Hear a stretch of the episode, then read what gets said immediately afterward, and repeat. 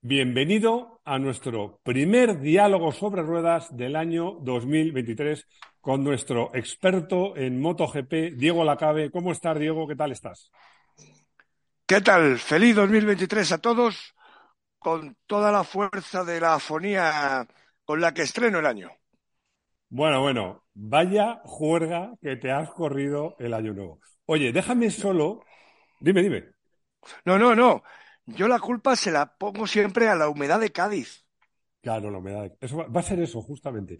Oye, déjame en este, en este primer eh, diálogo sobre ruedas del año, quería hacer una cosa muy rápida, que es dar, agradecer a unas cuantas personas que este diálogo sobre ruedas pues lleve ya unos cuantos años, a los primeros al equipo, a los que no se les ve, que están mi socio, Luis Miguel del Cerro, Juan Muñoz, luego los que más directamente trabajan en esto, que es Pablo, Josep, Ana, que están ahí ocupándose de que esto funcione, de que llegue. Luego a los expertos que se les ve, especialmente a Diego. Te tengo que dar las gracias, Diego, por muchas cosas. Una, por estar ahí siempre, por aguantarme mis cambios de fecha cuando no puedo, por, y sobre todo porque hay mucha gente que informa de MotoGP, informa bien, pero tienes la habilidad de que siempre, siempre haya grandes premios o no, contar algo distinto.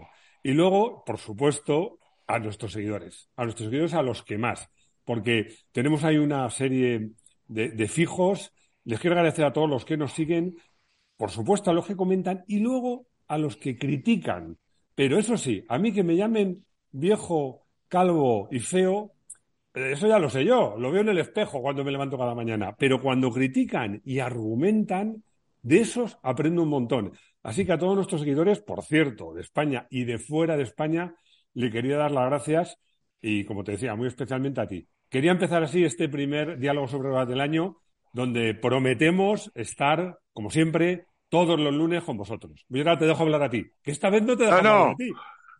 Yo, yo, yo te iba, yo me iba a poner en plan señor Lobo en, en, en Pulp Fiction y no nos comamos las tal tan, tan pronto que, el, el año solo acaba de comenzar. Bueno, pero es que yo creo que esto, como te decía, es un pequeño milagro porque queríamos hacer algo distinto, queríamos hablar de MotoGP, queríamos contar cosas y yo creo que esto ha sido posible y yo creo que es un caso de éxito porque, insisto, estamos ahí en un sector que tú lo sabes mejor que nadie porque tú has sido partícipe y lo sigues siendo de, de la información de MotoGP, donde hay mucha gente contando cosas, mucha gente informando y hacerse un hueco es muy difícil. Y yo creo que lo hemos conseguido gracias sobre todo a ti y por supuesto gracias a la gente que nos sigue y nos aguanta. Así que nada, ya no te voy a hacer la pelota más Hombre, y a partir de ahora te llevaré a la contraria. Ay, ay, no, no, no, en esto que te voy a decir ahora no, lo sé, porque yo tengo que darle las gracias al soporte que, que a mí personalmente me ha dado, que es esta web que le quitó el nombre en su día a la categoría reina de los grandes premios, porque hoy, entre otras cosas, hablando de Carmelo Espeleta, hablando de Dorna, en este monográfico que elegimos como primero del año porque yo tengo el pálpito de que 2023 va a ser un año crucial dentro de la carrera eh, empresarial de Carmelo Espeleta y vamos a explicar todas las claves, pues mm, Moto 1, Moto 1 era como se iba a llamar la categoría reina y claro, hace 13, 14 años, creo que ya vamos para tanto, eh, Sí. pues apareció, apareció esta web aguando la fiesta y bueno, a mí ahora dándome un altavoz y que me sirve incluso estando afónico. Bueno, ya sabes que yo siempre digo una cosa. Lo importante es la historia y lo importante es el periodista. Y los medios lo que tenemos que hacer es dar voz a la gente que tiene cosas que contar. Así que, como tú dices, ya, ya vamos al señor, señor Lobo. Vamos a empezar la primera la enfrente. Hoy, este primer diálogo sobre ruedas del año lo dedicamos a un personaje, porque hay muchos personajes en MotoGP, pilotos, managers, pero yo creo que el personaje, así, con mayúsculas, el que ha hecho posible todo este tinglado y lo sigue haciendo posible, es el señor Carmelo Espeleta. Y vaya por delante, que seguramente le vamos a criticar, tú seguro, yo también, pero desde el mayor de los respetos, porque creo que este señor ha hecho algo, en general su balance a mí me parece que es extraordinariamente positivo, pero no todo es positivo. No, no, no, no, evidentemente hay, hay, hay, digamos, hay sombras que los que nos hemos mantenido alejados podemos, podemos seguir viendo. Insisto, yo ahí sí que me alineo contigo, ¿eh? Desde la admiración al, al personaje, como tú dices, y en mi caso en lo que le he tratado a la persona. Mira, voy a contar algo que yo creo que no he contado nunca. Eh, y es de hace, ahora, ya hace ya 10 años, 10 años, eh, cuando existía una web que se llamaba Moto4, donde yo escribí el único artículo apoyando la decisión de Dorna que inexorablemente había que viajar a Japón después del desastre de Fukushima.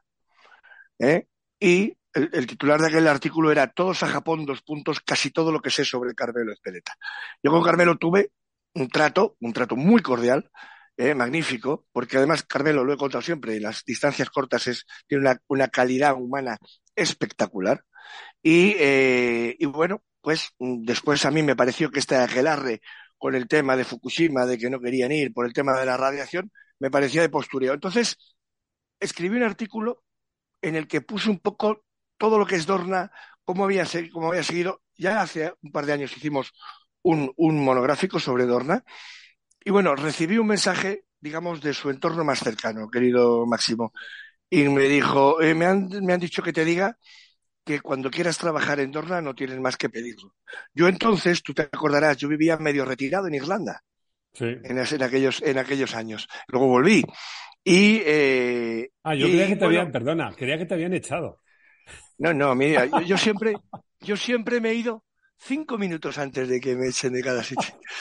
¿Eh? Bueno, mira, eso, mira, esto, esto, es, esto es una prerrogativa histórica que tienes tú, si quieres hacerlo algún día.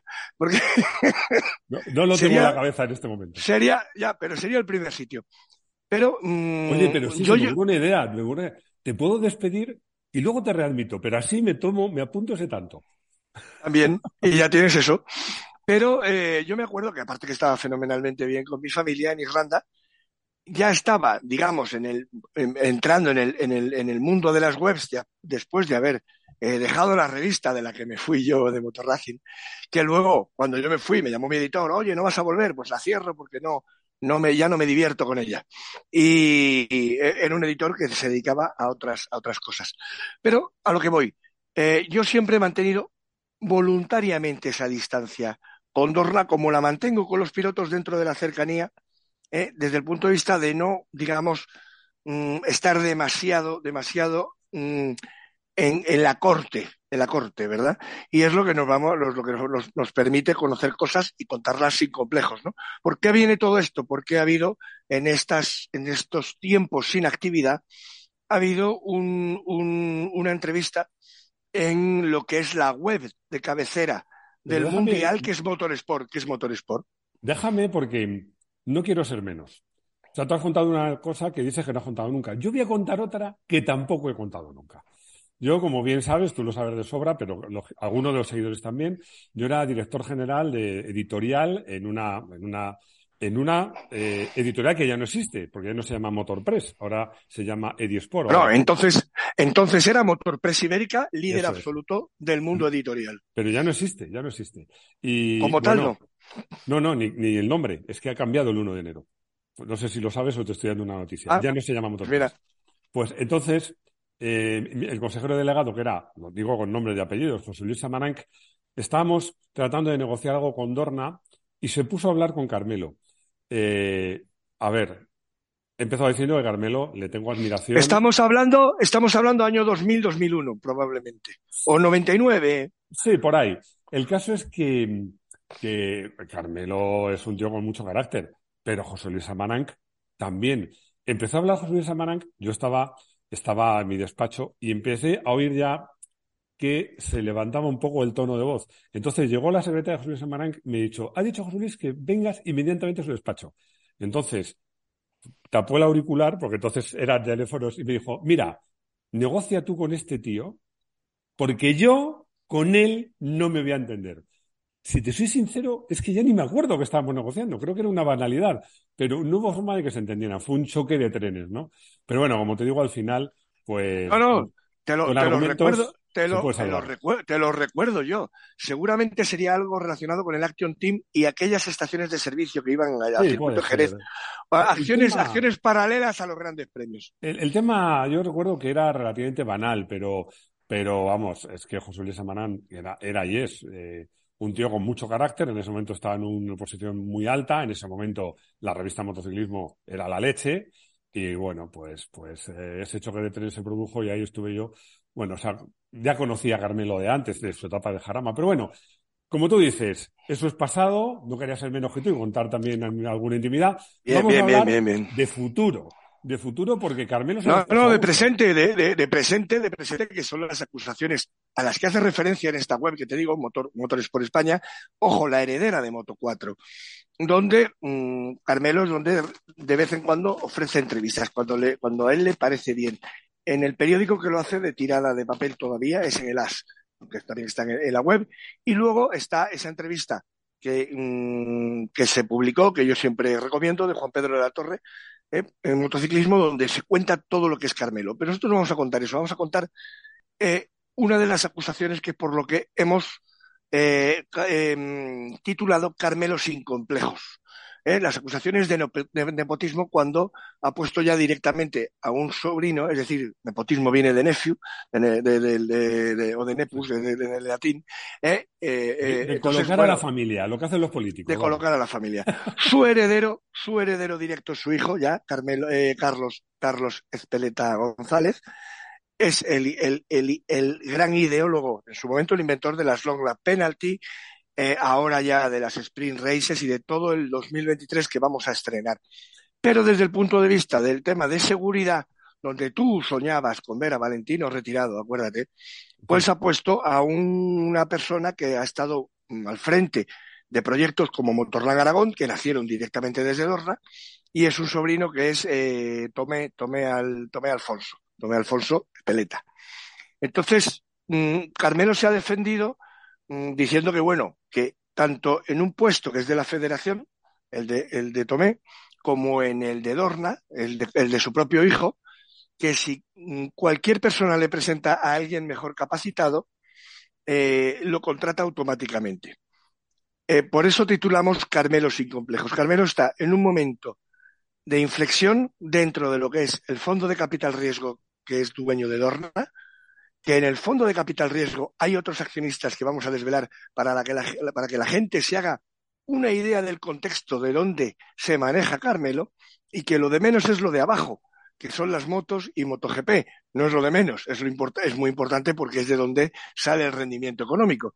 Pero que realmente las luchas políticas a nivel eh, empresarial multinacional eh, son de cuchillo en ristre, querido, querido Máximo. Bueno, a mí me hace mucha gracia porque recuerda a todos que a pesar de su apellido, que tiene tintes vascos, Carmelo es de Barcelona.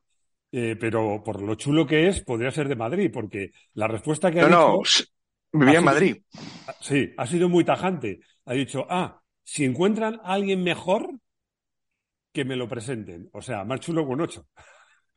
Bueno, como tú le has conocido, o sea, quiero decir, cuando tú, una cosa que sí has contado, yo la voy a recordar ahora, pero que tú la has contado ya más veces, por eso estaba, que no me acordaba lo que ibas a contar antes, porque sí es, sí forma parte de nuestra hemeroteca de, en diálogos, es como cuando tú fundas Moto 1 Pro, recibes un burofax de Dorna, porque Dorna tenía la idea de que Moto 1 era la, la nomenclatura para la categoría reina y MotoGP iba a ser la marca comercial de todo y en cierto modo, tu aventura empresarial dio como resultado que la categoría reina se siga llamando MotoGP hoy en día. Bueno, de todos modos, también hay que aclarar una cosa, que en esa época eh, la revista se llamaba Moto 1, no como ahora, la revista digital, y la web se llama Moto 1 Pro, porque habíamos lanzado Enduro Pro, pero la revista generalista era Moto 1, a secas. Era solo Moto 1. Y luego, a raíz de eso, pues también para evitar la denuncia, porque además, y lo recuerdo, aunque nuestros seguidores lo saben, yo como muestra de buena fe le dije, yo no, no he registrado esto para hacer medios de comunicación, ni siquiera para hacer camisetas, ni gorras, ni eventos, ni nada fuera de España, que era una muestra de buena fe. Pero además de eso dije, bueno, como yo quiero unificar, pues llamamos a Moto 1, Moto 1 Pro y luego lanzamos más adelante, aprovecho, paréntesis para la publicidad, una web y revista digital de bicis que se llama MTV Pro, para hacerlo todo. Eso siguiendo los pasos de, de que hizo. Déjame que cuente una anécdota, porque es una cosa muy interesante. Alguersuari creó el universo solo. Solo motos, solo autos, solo scooters, tal. Eso estaba muy bien porque la publicidad antes contaba las ventas y contaba lo que se llamaba el EGM, que era el reconocimiento sugerido de la marca. Entonces yo hice una prueba. A muchos amigos míos les decía, ¿tú conoces la revista Foto Profesional, Foto no sé qué y Solo Foto? Y todos me decían, no, conozco Solo Foto. Bueno, pues Solo Foto no existía. Entonces, el, ese solo tal hacía que a la gente le sonara, ¿no? Entonces, por eso dije, bueno, pues cambiamos Moto 1 por Moto 1 Pro. Bueno, ¿cómo se nota que estamos en el primer diálogos, que estamos hablando de lo divino de la mano? Tenemos ahí un toque festivo, ¿no?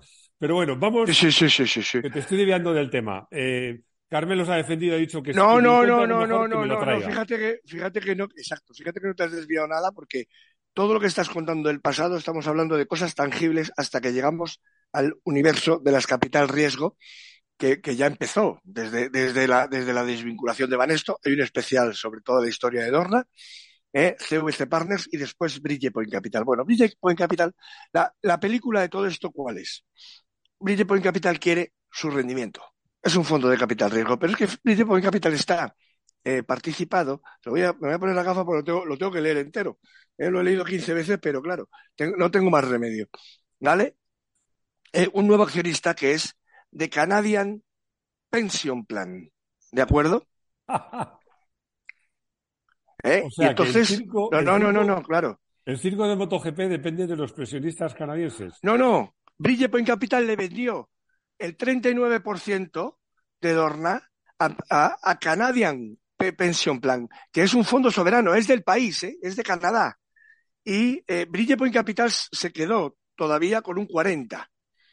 ¿Vale? Entonces, aquí hay una serie, hay una serie de actores, hay otros, ¿eh? hay otros minoritarios que son impresionantes, donde hay un nombre propio que es el presidente presidente de, Dorna no es Carmelo Espereta. Carmelo Espereta es el consejero delegado. El presidente es un tío que se llama William Jackson, es decir, puede haber 200 millones de William Jackson en el mundo. O sea, un señor que se llama así, ¿eh? Eh, bueno, pues es un tío que mm, lo pone por aquí, eh, bueno, hizo un cambio, otros, otros, otro de los, otro de los directivos Frederick Pescatori, que vendió títulos por valor de 20 millones de euros, es decir, eh, ejecutó 20 millones, 20 millones me los quedo, ¿vale? Y aún así retiene todavía hoy en día una participación del 2,3% en la compañía, que es un paquete valorado hoy en día y después de la pandemia en 110 millones de euros.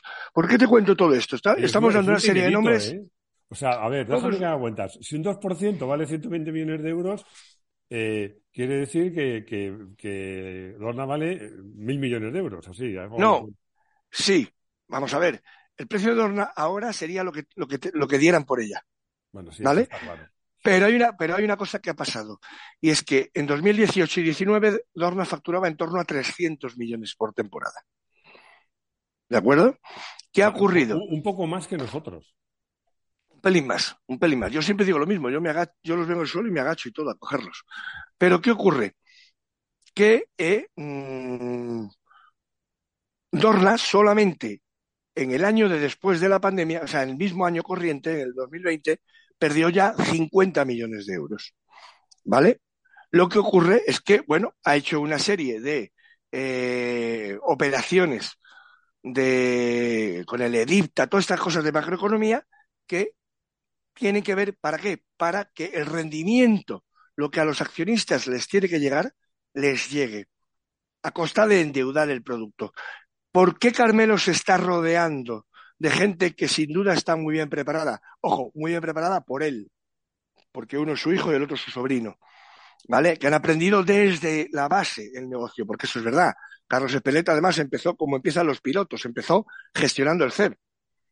¿Vale? Empezó conduciendo el coche de seguridad. ¿eh? En el CEP, luego fue, mm, él sustituyó a Carlos Prátola, que se jubiló del coche de seguridad de MotoGP y fue mm, tomando cargos. No, está claro que ha ocupado todos los, no todos, porque es imposible, pero muchos de los cargos que le permite tener un conocimiento del producto desde dentro y desde fuera, eso está claro. Claro. ¿Pero por qué? Porque realmente con la pandemia de por medio y con el escenario a 10 años que nos, que, nos presentamos y es que los derechos del Mundial vuelven a la fin, ojo, y Dorna podría quedarse solo con Superbikes, Entonces es cuando eh, Carmelo se está rodeando no solamente de gente que esté perfectamente preparada, sino de gente que controle a los mandos intermedios que puedan estar, digamos, cavándole el, el Sí. suelo debajo de los pies. Cosa que pasa mucho en todas las grandes compañías. En la política, querido Máximo, hay una, hay una máxima mm, lapidaria que dice al suelo que vienen los nuestros. No, no, eso está claro. Hombre, es que yo creo que se está protegiendo de un golpe de Estado, ¿no? Porque la FIN o otro, o quien fuera, que le vendiera los derechos la FIN, puede decir, me quito a estos, pero contrato a su gente. Yo creo que, que está rodeándose no solo de gente competente, sino de gente leal, ¿no? Entiendo que va Fíjate, esas ahora, a- ahora, ahora que estamos con metáforas políticas y has hablado de golpe de Estado, que está tan de moda en España que cualquiera puede decir, yo, yo, yo creo que cometí un golpe de Estado el otro día porque no me paré del todo en un stop. Seguro. Entonces, eh, No lo digas, no lo digas. hemos, hemos exagerado, no, pero quiero, no, sí, es verdad, porque el- yo saltándome el stop seguro que palmo todo lo que haya que palmar, pero y otros haciendo cosas peores se libran. Pero, el, pero el, lo que te quiero decir es que has dado en el clavo, en el sentido, en el sentido de que eh, esta- estos nuevos, hay más personas, además de Carlos y de, y de Tomé, eh, no directamente familiares, pero gente, digamos, donde mm, Carmelo ha colocado sus piezas. La base y la clave está en los contratos de confidencialidad, es decir, ya ha habido gente que ha salido hace ya siete años o seis años, eh, Javier Alonso, que se llamaba el Yupi, alias el Yupi, es, su salida merecería un monográfico, porque fue justo después del Sepan Clash. ¿eh? El Sepan Clash, de hecho, fue una de las razones de su salida. Fíjate lo que te cuento, pero es que si empiezo ahí no paro.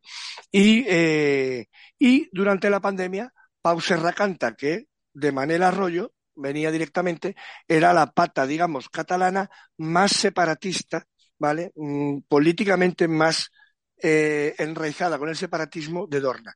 Mientras que dentro de Dorna, que hay, la mayoría son catalanes, evidentemente también hay esa pelea de gente por razones políticas, las razones políticas que nos, que nos tenemos que comer todos los días en España. ¿no? Por lo tanto, Carmelo también ha colocado esas piezas precisamente por eso. ¿Y cuál es el secreto? Con los contratos de confidencialidad, ¿eh? cuando tú a una persona le haces firmar con sangre que no va a hablar nunca de lo que pase dentro, ni siquiera 50 años después de que se vaya de la compañía, eso hay un tema laboral que está registrado como tal, eso se paga con dinero, es decir, con cláusulas de rescisión. ¿Cómo, ¿Qué es lo que hace con eso Carmelo? Blinda a su gente de tal manera que si alguien de Bridgepoint Capital, alguien del fondo de pensiones eh, canadiense o uno de estos dos que hemos hablado que han vendido opciones pero que siguen teniendo un 3 o un 2% de la compañía, si alguien quiere echar a uno de los míos, le hace un agujero a todo el conjunto y pierden y todos perdemos dinero. Es lo de agarrarnos entre, entre nosotros.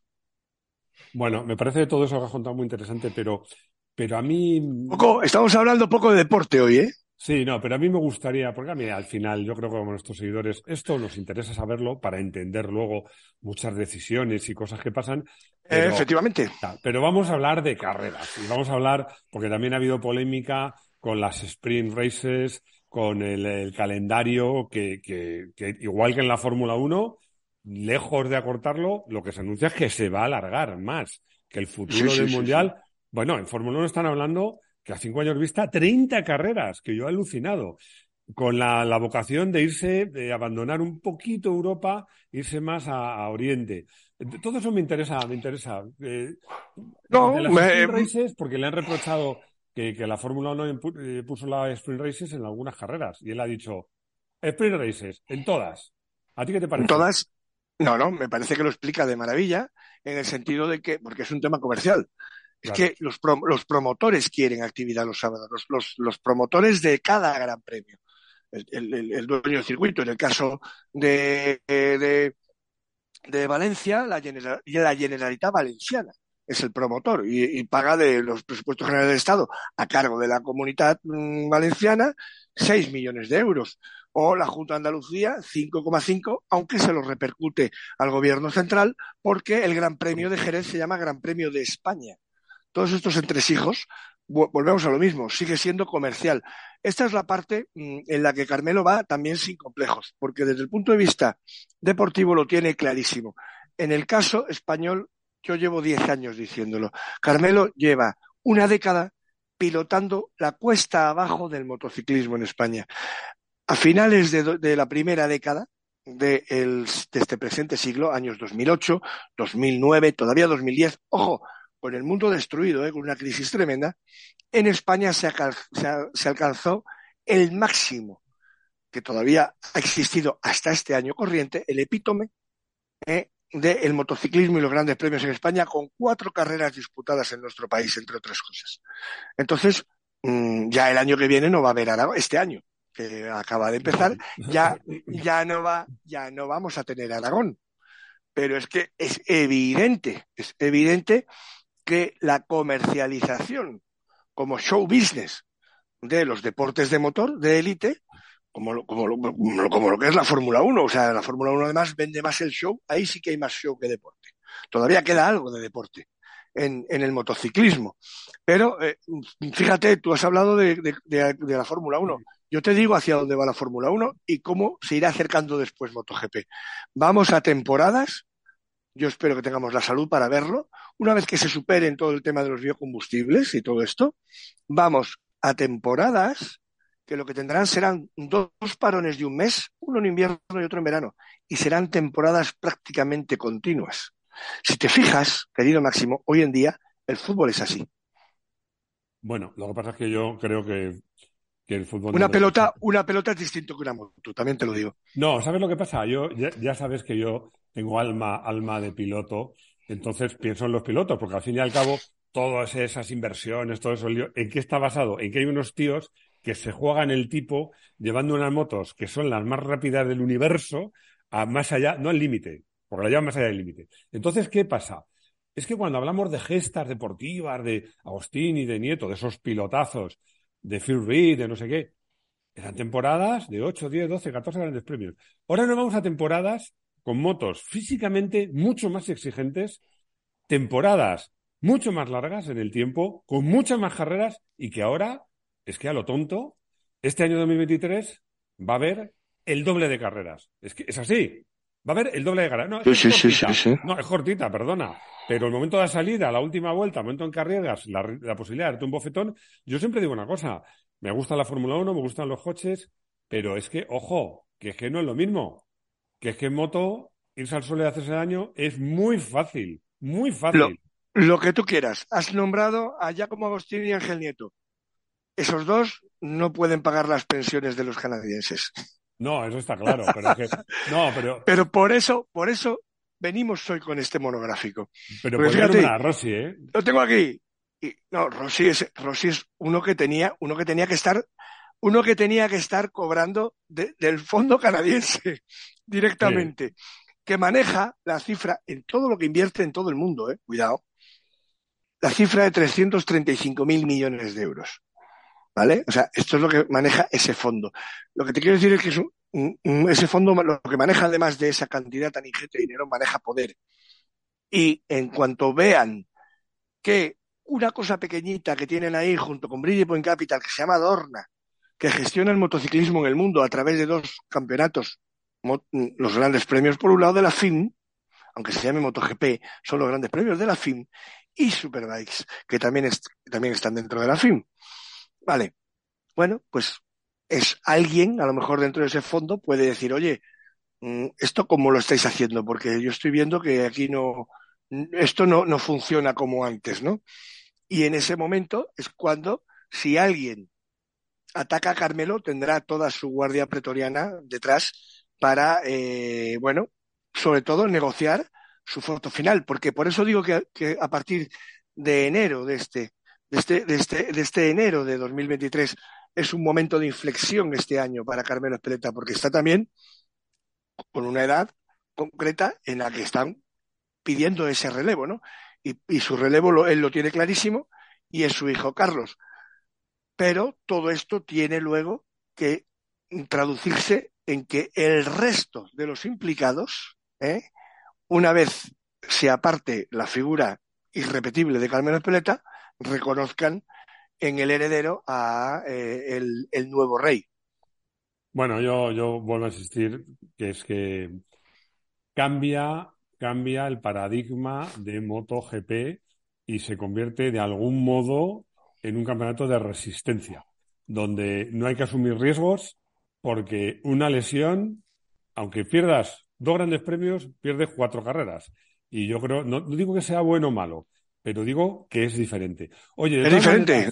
es diferente, es diferente. Nos quedan siete minutos, pero yo no quería dejar pasar porque a mí una... Hay cosas de actualidad, ¿eh? Hay cosas de actualidad. No, pero yo te quería hacer una pregunta, porque en esa entrevista a mí me da la sensación que algo que les cuece, es una sensación, que les cuece un poco a Carmelo, es que le reprochan que desde hace unos pocos años la Fórmula 1 no deja de subir y MotoGP no deja de bajar. Claro, él dice que deja, baja en según qué países, porque en otros está subiendo como la espuma. Cuéntanos un poco esto. Bueno, es que Carmelo, Carmelo primero viene de las cuatro ruedas. Fue piloto, ¿eh? Eh, fue director del Jarama, ha estado trabajando Claro, ahí lo conociste tú. Ya venía de ser campeón de pelota vasca, pero esto es otra historia mucho más rara. No nos está a tiempo. El tema, el tema de la Fórmula 1, mm, él siempre me lo decía yo cuando charlaba con él hace. Lo que más me fastidia es que siempre estemos. Eh, tenemos que ir mm, paralelos a ellos, pero sin acomplejarnos. Eh, ellos tienen el doble de ruedas y el doble de presupuesto. Y es cierto, ¿no? Entonces, lo que, lo que sí que es verdad es que mm, Carmelo, evidentemente, desde un punto de vista público, tiene que evitar que se hable, pues eso de que en España y en Italia han caído, en el caso concreto de España, un 25% la audiencia, la audiencia neta, ¿no? De difusión en el país. Entonces, en el país que además es el líder de pilotos, indiscutible en la parrilla y en y por resultados, pero, pero por población de parrilla también. No solamente porque sean, porque ganen. Este año ha ganado Peco Magnaya el título, ¿eh? y el año pasado Fabio Quartararo. Pero mmm, pero los españoles siguen siendo protagonistas y sin embargo MotoGP es cada vez menos protagonista en el panorama ¿verdad? de los deportes de élite en, en, nuestro país. Mm, ese, ese, digamos, ese resquemor lo tiene, lo tiene siempre, ¿no? Pero fíjate, por volverte, eh, él también tiene, mm, se está blindando de, de, lo que le viene de dentro. Aspar, por ejemplo, ya ha hablado diciendo, hablando de que el reglamento, se podía hacer un reglamento en el que impidiese que una marca, ya sea Ducati, que ahora coincide que es Ducati, pero que una marca llegue a tener ocho motos en parrilla, ¿no? Entonces son cosas que con las sprint races, en cuanto haya cualquier problema, vamos a ver a promotores de equipos, digamos, haciendo de verso, de verso suelto. Ahí es donde estarán los que están en MotoGP para cerrar filas eh, con, eh, con lo que ha hecho Dorna, ¿no? Entonces, esto es lo que vamos a ver en el futuro. Y después tenemos, ojo, que no es baladí, que se ha producido también esta semana, justo a final de año, también en Motorsport, que insisto, que maneja toda la información de primera mano, que efectivamente Mark vuelve a insistir en que si Honda no da con la tecla, él se busca las habichuelas fuera de Honda. Bueno, es que eso. Te lo, te lo dejo para cerrar con algo deportivo ya distinto, porque los que nos han seguido hasta aquí son unos héroes de, de principio de año. No, yo solo quería hacer una cosa, que haremos un Europa versus Japón o algo así, pero sí, sí, sí, sí, quería recordar una cosa. ¿Por qué estaban, por qué llegaron las marcas japonesas al mundial? Buscando relevancia y conocimiento de marca, porque las marcas japonesas no las conocía ni el dato. Entonces, que ahora se han ido, a mí me parece una pena. Me parece una, bueno, se han ido, se han ido. Bueno, se ha ido Suzuki. Claro, la que no estaba, que era Kawasaki, y la se, fue, se, fue, se, fue, Kawasaki, en Kawasaki hace mucho y, y, luego se ha ido Suzuki.